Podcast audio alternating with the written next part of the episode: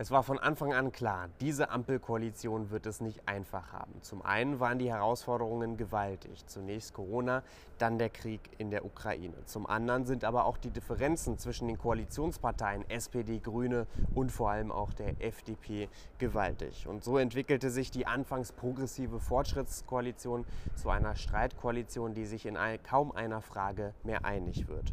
Ob vor kurzem noch beim umstrittenen Heizungsgesetz oder nun beispielsweise bei der Migrationspolitik. Bei vielen Abgeordneten der Koalition liegen die Nerven blank, vor allem bei der FDP. Ein Mann, der immer wieder diese Koalition, aber auch seine eigene Mannschaft in der Fraktion zusammenhalten muss, das ist Christian Dürr, der Fraktionsvorsitzende der FDP im Deutschen Bundestag. Ihn treffen wir heute in seinem Büro, dort, wo er sicherlich sich oft fragt, wie lange kann das noch so weitergehen? Herr Dürr, die Streitigkeiten rund um das Heizungsgesetz noch vor wenigen Wochen in Ihrer Koalition waren beispiellos. Hand aufs Herz, haben Sie überhaupt noch Bock auf diese Koalition?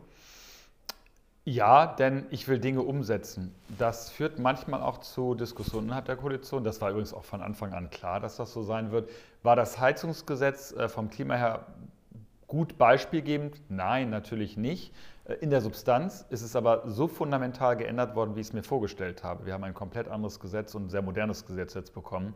Der erste Vorschlag war inakzeptabel und deswegen musste er geändert werden. Und das führt in einem parlamentarischen Prozess dann auch zur öffentlichen Diskussion. Jetzt haben Sie gesagt, Diskussionen gehören dazu. Das haben Sie seit dem Anfang an ähm, schon gewusst. Und da würde ich jetzt mal ein Fragezeichen hintersetzen, denn das, was wir erlebt haben in den vergangenen Wochen, in den vergangenen Monaten, das war ja schon fast ein Massaker. Also wie Sie sich da auch beleidigt haben in der Koalition, vor der Koalition an die Bundesregierung. Also ähm, haben Sie das wirklich erwartet? Normal, ich glaube, manche Diskussionspunkte beim Heizungsgesetz waren nicht sinnvoll. Ähm, in der Sache war es aber notwendig. Und das, um darauf zurückzukommen, äh, wir heftig diskutieren werden in der Koalition, habe ich sogar von Anfang an gesagt. Ähm, damals ist das vielleicht nicht so ernst genommen worden, aber mir war absolut klar, dass wenn so unterschiedliche Parteien erstens in einer komplett neuen Koalition zusammenkommen und zweitens gigantische Herausforderungen vor sich haben. Und damit meine ich jetzt nicht die Sondersituation, die wir auf einmal hatten, für die keiner was kann, also der furchtbare Angriffskrieg Russlands auf die Ukraine, die Nachwehen der Corona-Krise, das meine ich gar nicht, sondern fundamental, Deutschland hat 20 Jahre keine Reformpolitik gemacht. Das ist nicht die Schuld der Menschen, sondern der verantwortlichen Politiker. Ich will es auch gar nicht auf die Union komplett schieben, obgleich sie die meiste Zeit die Kanzlerin gestellt hat. Aber ähm, wir haben unfassbar viel nachzuholen. Das Land ist in der Wettbewerbsfähigkeit zurückgefallen. Und dann ähm, so viele Aufgaben, die mhm. jetzt angepackt werden müssen, da duldet ja kein Aufschub. Also Wettbewerbsfähigkeit des Landes steht auf dem Spiel. Bringen wir jetzt ein Gesetz ein, was genau das adressiert. Ähm, all das muss jetzt sofort passieren. In der Migrationspolitik, kommen wir vielleicht noch darauf zu sprechen, muss ganz viel passieren. Einiges haben wir schon gemacht. Und das führt eben auch dann mal zu öffentlichem Streit. Das ist nicht ganz vermeidbar. Aber kein Streit zu führen und das Land ähm, quasi durch Nicht-Regieren, also Nicht-Handeln, einfach so ähm, weiterlaufen zu mhm. lassen, wäre, finde ich jedenfalls mindestens fast ein Verbrechen an der jungen Generation und äh, wäre fundamental falsch für die größte Volkswirtschaft der Welt. Ja. Herr Dürr, nun hat ja diese Ampelkoalition ihre Arbeit aufgenommen Ende 2021 im Dezember und da dachte man noch, da gibt es so einen gemeinsamen Spirit. Die drei Parteien SPD, FDP, Grüne versuchen an einer gemeinsamen Vision zu arbeiten. Das wurde dann teilweise durchbrochen. Sie haben auch gesagt, Diskussionen kommen, gehören dazu zum Alltag. Nun ist man in diese Sommerpause gegangen, nachdem diese ganzen Streitigkeiten stattfanden rund um das Heizungsgesetz. Mhm. Und viele, gerade auch die Bürgerinnen und Bürger, haben sich gewünscht oder gehofft, dass es nach der Sommerpause dann anders weitergeht, dass es möglicherweise wieder diesen Spirit, den man zu Anfang der Koalition hatte, dass es den wiedergeben würde. Würden Sie sich das auch wünschen? Ja, zwei Dinge dazu. Erstens, es war, da bin ich ganz bei Robert Habeck, kein Glanzstück der Familienministerin, ein Gesetz einzuhalten, nämlich das Wachstumschancengesetz, was jeder in Deutschland in Wahrheit will. Also die Grünen haben es versemmelt, würden Sie sagen? Ja, ich will es nicht, äh, gar nicht so sehr auf die Grünen schieben. Es war Frau Paus, die es angehalten hat und es war im Nachhinein ein Riesenfehler. Der ist dann zwei Wochen später korrigiert worden. Ähm, hätte, war absolut überflüssig bin ich ganz bei Robert Habeck, der es genauso gesehen hat. Ähm, das ist das eine. Ähm, und äh, das zweite ist, äh, wir haben eben wirklich ähm, viel zu tun gehabt von Anfang an und gleichzeitig in zwei Jahren viel gemacht. Also wenn Bertelsmann jetzt sagt, das ist eine Koalition, die bei allen Streitigkeiten zur Seite, wo wir gar nicht so auseinander sind, aber in der Substanz, also was ändert sich in diesem Land, damit es mhm. besser wird, damit wir wettbewerbsfähiger werden, damit wir die Migrationsfrage in den Griff bekommen. Ähm, keine Koalition hat so viel Entscheidung getroffen und so viel abgearbeitet, wenn man will, vom Koalitionsvertrag, also von den Zielen, die wir uns gemeinsam am Anfang gesteckt haben, wie diese Koalition. Da ist also ganz viel Rauch entstanden durch sehr viel Arbeit. Ähm, ich glaube, wenn man darauf zurückblicken wird, in ein paar Jahren wird man feststellen, selten äh, hat in den letzten zwei Jahrzehnten Deutschland so viel Reformpolitik gemacht, die dringend notwendig war. Teilweise schmerzhaft ist sie, aber dringend notwendig, um das Land wieder fit zu machen. Mhm. Nun gibt es dennoch viele Streitpunkte, wir haben es gesagt, und wir werden auch gleich darauf eingehen. Ähm, viele in der Koalition, gerade einige Abgeordnete jetzt in den letzten Tagen der SPD-Fraktion, wünschen sich mehr Führung, gerade von Bundeskanzler Olaf Scholz. Würden Sie das unterstreichen? Also wenn jetzt die SPD-Fraktion mehr Führung vom eigenen Bundeskanzler will, weiß ich nicht, habe ich jetzt gar nicht so wahrgenommen, die Stimmen dort. Äh, am Ende des Tages ist es mir ein bisschen zu einfach zu sagen, der Bundeskanzler muss jetzt mal führen, drei Parteien müssen sich einig sein. Und wir sind es ja auch bei Dingen, weil wir Entscheidungen getroffen haben. Das jetzt haben wir gerade angesprochen, wir komplett geändert, gemeinsam als Koalition. Wir haben ein modernes Einwanderungsrecht beschlossen vor der Sommerpause, gemeinsam als Koalition. Das Wachstumschancengesetz werden wir jetzt gemeinsam durch den Bundestag bringen. Und im letzten Jahr haben wir steuerliche Entlastungen durchgesetzt, über 50 Milliarden Euro gemeinsam als Koalition. Das war jetzt mal sozusagen das echte Outcome. Was hat sich real geändert und was haben wir real entschieden im Vergleich zu der Debatte über die kommunikative Frage. Äh, da wird es übrigens spannend bei den Entscheidungen, die wir jetzt gerade in den kommenden Wochen treffen, nämlich die Frage, ob die Union bereit ist, das im Bundesrat mitzutragen oder ob sie auf Blockade macht. Das finde ich viel spannender ähm, als manche Diskussion und sagen wir Stilnoten für die äh, Regierungskoalition. Denn am Ende geht es um die Frage, ändert sich was in diesem Land?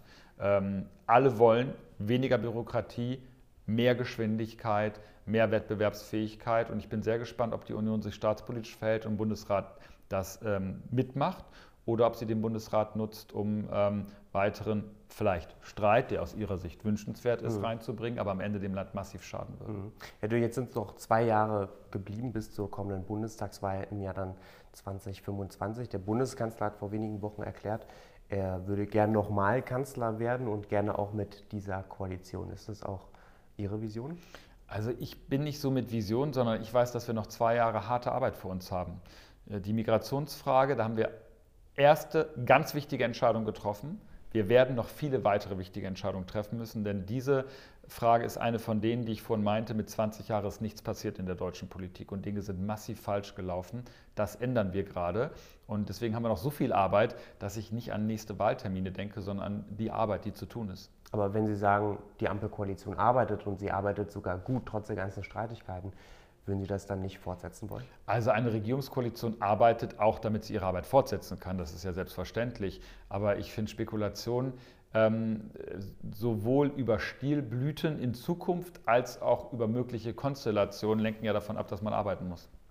Herr dann blicken wir mal auf ein Thema, werden wir inhaltlich, denn gerade die Migrationspolitik bewegt in Deutschland in diesen Tagen viele Bürgerinnen und Bürger. Es geht darum, dass wir Rekordzahlen erleben, ob bei Asylbewerberinnen und Asylbewerbern oder auch bei irregulären Grenzübertritten. Braucht es da einen neuen Kurs? Äh, es braucht T schon seit langer Zeit, spätestens seit 2015, eine Kurskorrektur. Ähm, eine Korrektur haben wir gemacht. Es ist jetzt leichter, nach Deutschland zu kommen, wenn man arbeiten will. Also Arbeitsmigration, ist das, was Deutschland braucht. Wir haben einen, ich würde nicht sagen demografischen Wandel, wir haben eine demografische Krise. Wir leiden wirtschaftlich in Deutschland darunter, dass wir nicht ausreichend Fachkräfte haben.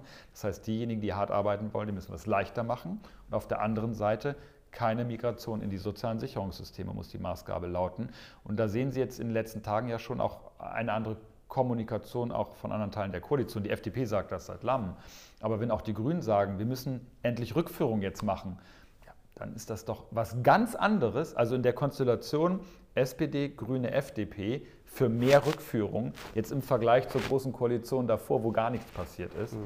Ähm, da sind die Bundesländer auch gefordert, die sind dafür zuständig, ähm, bis hin zu der Frage, was können wir insbesondere, um irreguläre Migration zu unterbinden, ganz konkret tun. Ich mache einen ganz konkreten Vorschlag. aufhören mit Bargeldauszahlung an Asylbewerberinnen und Asylbewerber. Das ist ein Pull-Faktor, führt dazu, dass Menschen herkommen, weil sie Bargeld erhalten. Ähm, mir geht es jetzt dabei gar nicht der Blick auf die individuellen Schicksale. Teilweise mhm. sind die dramatisch und Menschen suchen zu Recht Zuflucht in Deutschland.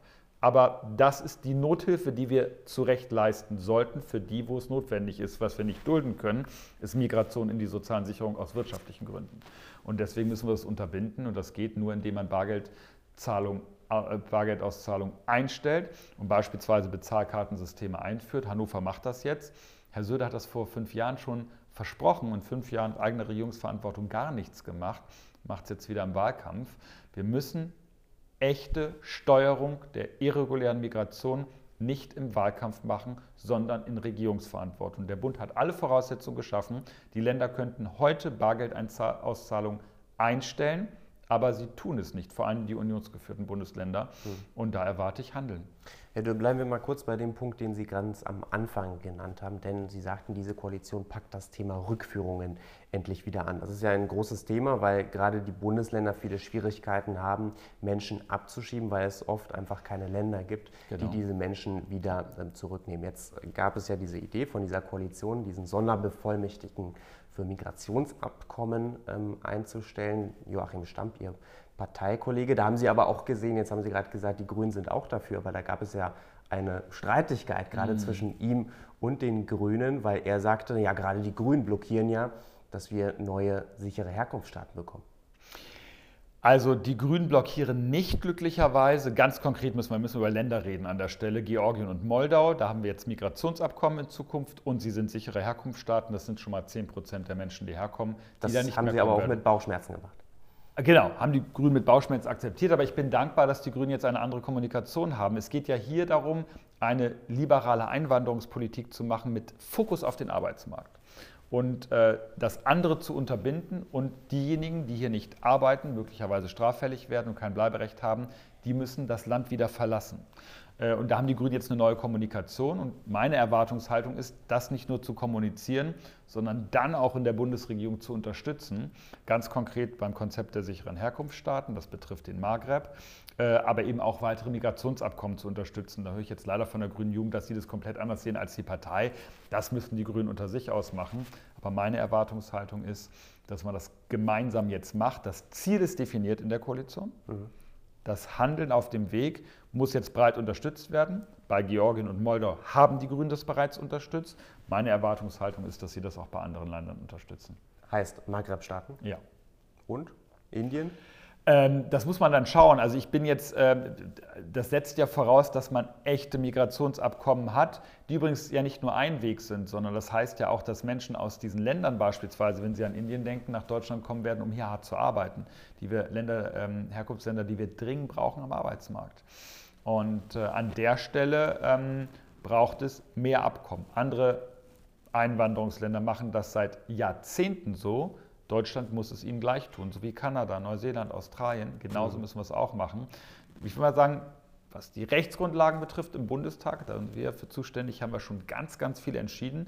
Jetzt geht es um, das hat die Vorgängerregierung gar nicht entschieden gehabt. Die Union hat sogar leider im Bundestag hier jetzt dagegen gestimmt vor einigen Monaten. Jetzt müssen wir ins Handeln kommen. Und ähm, das heißt eben, diese Migrationsabkommen echt abschließen. Ähm, ich will jetzt nicht über einzelne Länder spekulieren, aber da der Maghreb selbst ähm, eine Herkunftsregion ist für viele Menschen, die dann hier am Ende keinen Aufenthaltstitel haben, weil 99 Prozent abgelehnt werden, ja, dann ruft es ja danach, dass es sichere Herkunftsländer werden. Mhm. Herr Dönn, nun sind die Migrationsabkommen, die Herkunftsstaaten, die sicheren Herkunftsstaaten eine Sache. Die andere Sache ist, das sind die Zahlen, die wir derzeit erleben. Wir erleben, dass wahrscheinlich rund 400.000 Asylbewerberinnen und Asylbewerber in diesem Jahr nach Deutschland kommen werden. Wir erleben allein im August rund 15.000 illegale Grenzübertritte und wir erleben Kommunen, die sagen, wir schaffen das alles nicht mehr. Und da muss man doch akut handeln. Exakt so ist es. Deswegen habe ich vorhin erwähnt, dass äh, die Bargeldauszahlungen eingestellt werden müssen. Da darf man die Kommunen nicht alleine lassen. Ähm, jetzt will ich ganz kurz fachlich werden. Ähm, der Leistungsrahmen für Asylbewerber sieht als Regelfall vor kein Bargeld, sondern Sachleistung. Und da sagen viele Kommunen, es ist extrem bürokratisch für jeden einzelnen Sachleistung vorzuhalten. Da muss man ja quasi seinen Supermarkt nebenbei aufmachen, um Sachleistungen zur Verfügung zu stellen für den Lebensunterhalt. Und das verstehe ich total. Und deswegen sage ich, heute im digitalen Zahlungsverkehr sind ähm, äh, Prepaid-Karten, Bezahlkarten möglich. Die führen dazu, dass äh, kein Bargeld mehr ausgezahlt werden muss. Mhm. Ähm, gleichzeitig können die Güter des täglichen Bedarfs darüber erworben werden, aber es besteht nicht mehr die Möglichkeit, Cash in die Hand zu bekommen und möglicherweise in die Heimatländer zurückzuzahlen und so weiter und so fort, ähm, was vorher an Schleuser gezahlt worden ist, äh, später wieder auszugleichen. Ähm, das muss alles aufhören. Es ist übrigens auch ein unmenschliches System. Mhm. Darunter leiden ja Menschen. Menschen sterben in diesem System auf dem Mittelmeer jeden Tag. Und deswegen müssen wir aufhören, unseren Beitrag dazu zu leisten. Nochmal, ähm, das führt dazu, dass Kommunen dann auch weniger belastet sind. Also ich schaue mir immer sehr konkret an, was ist das echte mhm. Handeln. Rhetorik beiseite, weil das bringt doch nichts. Das haben wir jetzt zehn Jahre lang gemacht in der deutschen Migrationspolitik. Es mhm. braucht echtes Handeln und äh, da haben wir alle Grundlagen geschaffen. Jetzt könnten die Bundesländer diese Entscheidung konkret treffen und das erwarte ich auch. Wie schnell könnte diese Regelung in Kraft treten? Sofort. Äh, so ironisch das jetzt klingt vor dem Hintergrund, ein, jemand, der das auch mal gesagt hat in, Kameras, aber das wollte ich jetzt gar nicht, äh, gar nicht Bezug darauf nehmen. Es könnte tatsächlich sofort passieren, weil der Regelfall eben keine Bargeldauszahlung an Asylbewerber und Flüchtlinge sind, sondern Sachauszahlungen oder Sachleistungen. Und deswegen ist meine dringende Empfehlung, dass die Bundesländer das jetzt flächendeckend einführen für ihre Kommunen. Die Kommunen da auch nicht im Stich lassen. Das würde ähm, diesen Pull-Faktor der mhm. Bargeldauszahlung schon mal erheblich reduzieren, denn viele, die nach Europa kommen, wollen nach Deutschland wegen der Bargeldauszahlung müssen das stoppen. Das ist auch keine Frage der Unmenschlichkeit. Wer um sein Leben fürchtet, politisch verfolgt ist, der wird zu Recht Asyl genießen. Das ist ja auch kein Dissens zwischen den demokratischen Parteien. Aber es kann ja. nicht sein, dass dieses System sozusagen ausgenutzt wird mhm. von denjenigen, die in die sozialen Sicherungssysteme mhm. wollen. Wer hier arbeiten will, ist willkommen, aber nicht über die soziale Sicherung.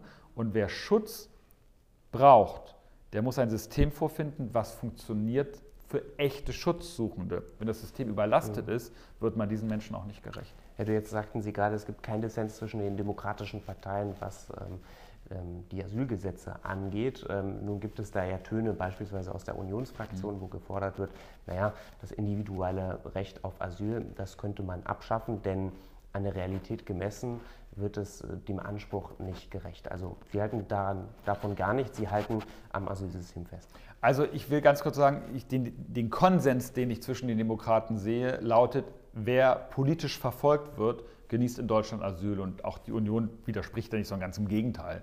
Ähm, das sehen alle so. Und ich glaube, für diese kleinere Gruppe muss Deutschland auch ein Schutzland sein. Für diese kleinere Gruppe. Und äh, bei der Frage, wie wird man besser, ähm, die Union versucht jetzt eine Debatte über mögliche Rechtsänderungen in der Zukunft, vielleicht über das Grundgesetz. Hilft das den Kommunen? Nein. Wir sollten jetzt Dinge tun als verantwortliche Politiker, in den Bundesländern und im Bund, die Kommunen konkret zu helfen. Keine, ich sag mal, Wolkenkuckucksheim philosophischen Debatten über das Grundgesetz an der Stelle, sondern ganz konkret, was hilft in der Kommune. Mhm. Und da können die Bundesländer diese Entscheidung jetzt treffen. Sie sollten es flächendeckend tun. Eine andere konkrete Maßnahme, die in diesen Wochen vorgeschlagen wird, ähm, ist die Maßnahme, dass man ja auch Grenzkontrollen einrichten könnte. Die gibt es ja beispielsweise in Bayern und mhm. da hören wir auch, dass das äh, mit Erfolg seit einigen Jahren durchgeführt wird. In der Koalition, gerade die Bundesinnenministerin, stemmt sich bislang dagegen. Was halten Sie davon? Also ich bin offen dafür, wenn Sachsen beispielsweise ähm, darüber sprechen möchte. Ähm, es kann ja aber höchstens eine Zwischenlösung sein. Es ist ja eine Notlösung, man muss es ganz offen sagen. Der erste Fokus ist der Außengrenzenschutz der Europäischen Union. Da sind wir zum Glück endlich mal nach über, anderth, über einem Jahrzehnt der Diskussion einen Schritt vorangekommen, äh, weil Deutschland endlich Ja dazu gesagt hat. In der Vergangenheit war Deutschland gegen eine gemeinsame Asylpolitik im Sinne von Außengrenzenschutz und dass die Verfahren an den Außengrenzen der Europäischen Union durchgeführt werden. Deutschland in dieser Regierungskonstellation seine Blockade richtigerweise aufgegeben. Das wird jetzt möglich sein.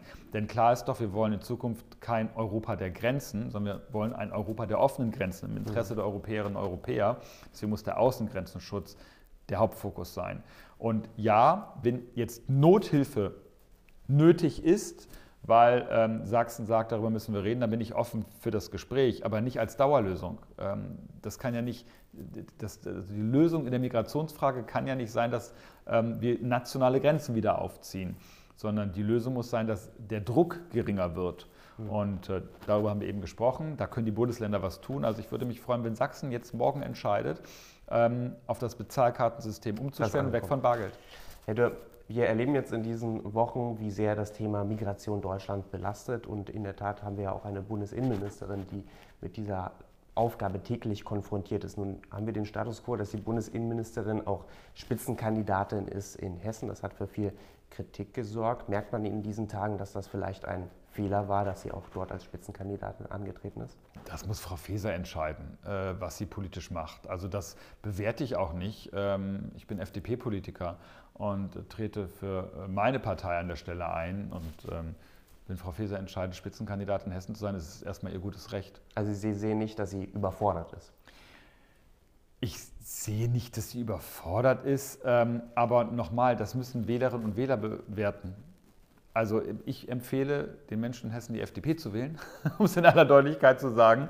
Und deswegen bewerte ich jetzt nicht, dass andere als Spitzenkandidaten antreten, weder der amtierende Ministerpräsident noch Frau Faeser. Hm. Jetzt haben Sie gerade die Landtagswahlen in Hessen angesprochen. Blicken wir gerne noch zum Schluss auf die Landtagswahlen, die in gut zwei Wochen stattfinden in Bayern und in Hessen. Und wenn wir uns die Umfragen ansehen, gerade für die FDP, da muss man ja offen gestanden sagen, die sind schon miserabel. In Bayern liegen sie bei rund 3 Prozent, in Hessen bei 5 Prozent. Haben Sie sich da schon bei den Spitzenkandidaten entschuldigt? Es geht nicht darum, sich zu entschuldigen und es geht auch nicht darum, Umfragen zu gewinnen, sondern Wahlkampf. Und ähm, deswegen ähm, ist mein Hauptfokus deutlich zu machen, dass man in den Landespolitiken andere Dinge machen kann. Hessen fällt gerade zurück bei der Bildung. Das muss besser werden. Ähm, Hessen hat bei Planungsbeschleunigung nichts gemacht, es muss besser werden. Da ist Herr Al-Wazir als grüner Wirtschaftsminister, wäre er gefordert, macht nichts. So, und in Bayern haben wir vorhin darüber gesprochen. Viel Ankündigung, wenig umgesetzt real. Ähm, wie ohnehin, ich glaube, ein Thema, und das ist vielleicht ein Punkt, über den man schon reden muss, glaube ich, gerade vor Landtagswahlen. Ein Thema von beiden Landesregierungen ignoriert wird, das ist die Schulpolitik. Es wird komplett ignoriert, es passiert gar nichts faktisch. Wir bieten bundesseitig echte Zusammenarbeit an, beispielsweise über das Startchancenprogramm, also Kinder, die es besonders schwer haben, wo droht, dass ihre Ausbildung vielleicht sie nicht, ihre Schulausbildung sie nicht abschließen, weil die schulischen Rahmenbedingungen so schlecht sind in diesen Ländern. Da bieten wir ganz konkret ein Programm an. Digitalpakt bieten wir was an. Ähm, ich erwarte, dass die Bundesländer endlich mal mit uns zusammenarbeiten an der Stelle, gerade diese beiden Landesregierungen. Also lasst uns genau darüber sprechen, was jetzt wichtig ist in den Ländern. Und das ist aus meiner Sicht äh, neben den Dingen, über die wir vorhin gesprochen haben, Migrationspolitik, eben auch die Schulpolitik. Ähm, ich glaube, äh, das ist das, kann man auch so deutlich sagen, dass die Menschen dann am 8. Oktober sowohl in Bayern als auch in Hessen entscheiden. Das werden dort die Menschen entscheiden. Noch eine Frage zum Schluss, denn man hört in diesen Tagen auch in Ihrer Partei, dass möglicherweise die FDP bei Niederlagen, die sich ja möglicherweise abzeichnen oder auch nicht, das wird sich dann am Wahltag zeigen, aber man hört, dass die FDP dann noch ungemütlicher wird in der Ampelkoalition. Stimmt das? Das ist mir offen gestanden eine zu taktische Herangehensweise. Was heißt denn ungemütlich? Ist ja kein Selbstzweck, sondern mein Fokus ist, die richtige Entscheidung zu treffen. Ich habe einige vorhin genannt. Ähm, es gibt ja eine interessante Bertelsmann-Studie, die, wie gesagt, analysiert hat, dass wir da schon viel umgesetzt haben. Ähm, und das ist mein Hauptfokus. Es kommt am Ende darauf an, was wir real entscheiden. Ähm, alles andere ist manchmal auch Getöse. Und von daher ist das gar nicht meine Kategorie, in gemütlich oder ungemütlich zu denken, sondern in der Frage, ob ich richtige oder falsche Entscheidungen treffe. Und ich entscheide mich für die richtigen Entscheidungen. Das heißt, der Ausgang der Landtagswahlen in Bayern, in Hessen wird keinerlei Auswirkungen auf die Bundespolitik oder auf Ihre Koalition haben? Also das, der zentrale Punkt ist ja auch eine Frage, welche Landesregierungen dann dort gewählt werden. Das hat immer Auswirkungen auf Bundespolitik. Ich sprach gerade über die notwendigen Entscheidungen, die werden ja nicht mehr vor der Landtagswahl getroffen in der Schulpolitik in diesen beiden Ländern. Insofern hat das natürlich Auswirkungen, aber das ist für mich kein taktischer Moment, sondern inhaltlicher. Sagt Christian Dürr, der Fraktionsvorsitzende der FDP im Deutschen Bundestag, heute hier im Interview bei Politik mit Stil. Herr Dürr, danke für Ihre Zeit. Vielen Dank.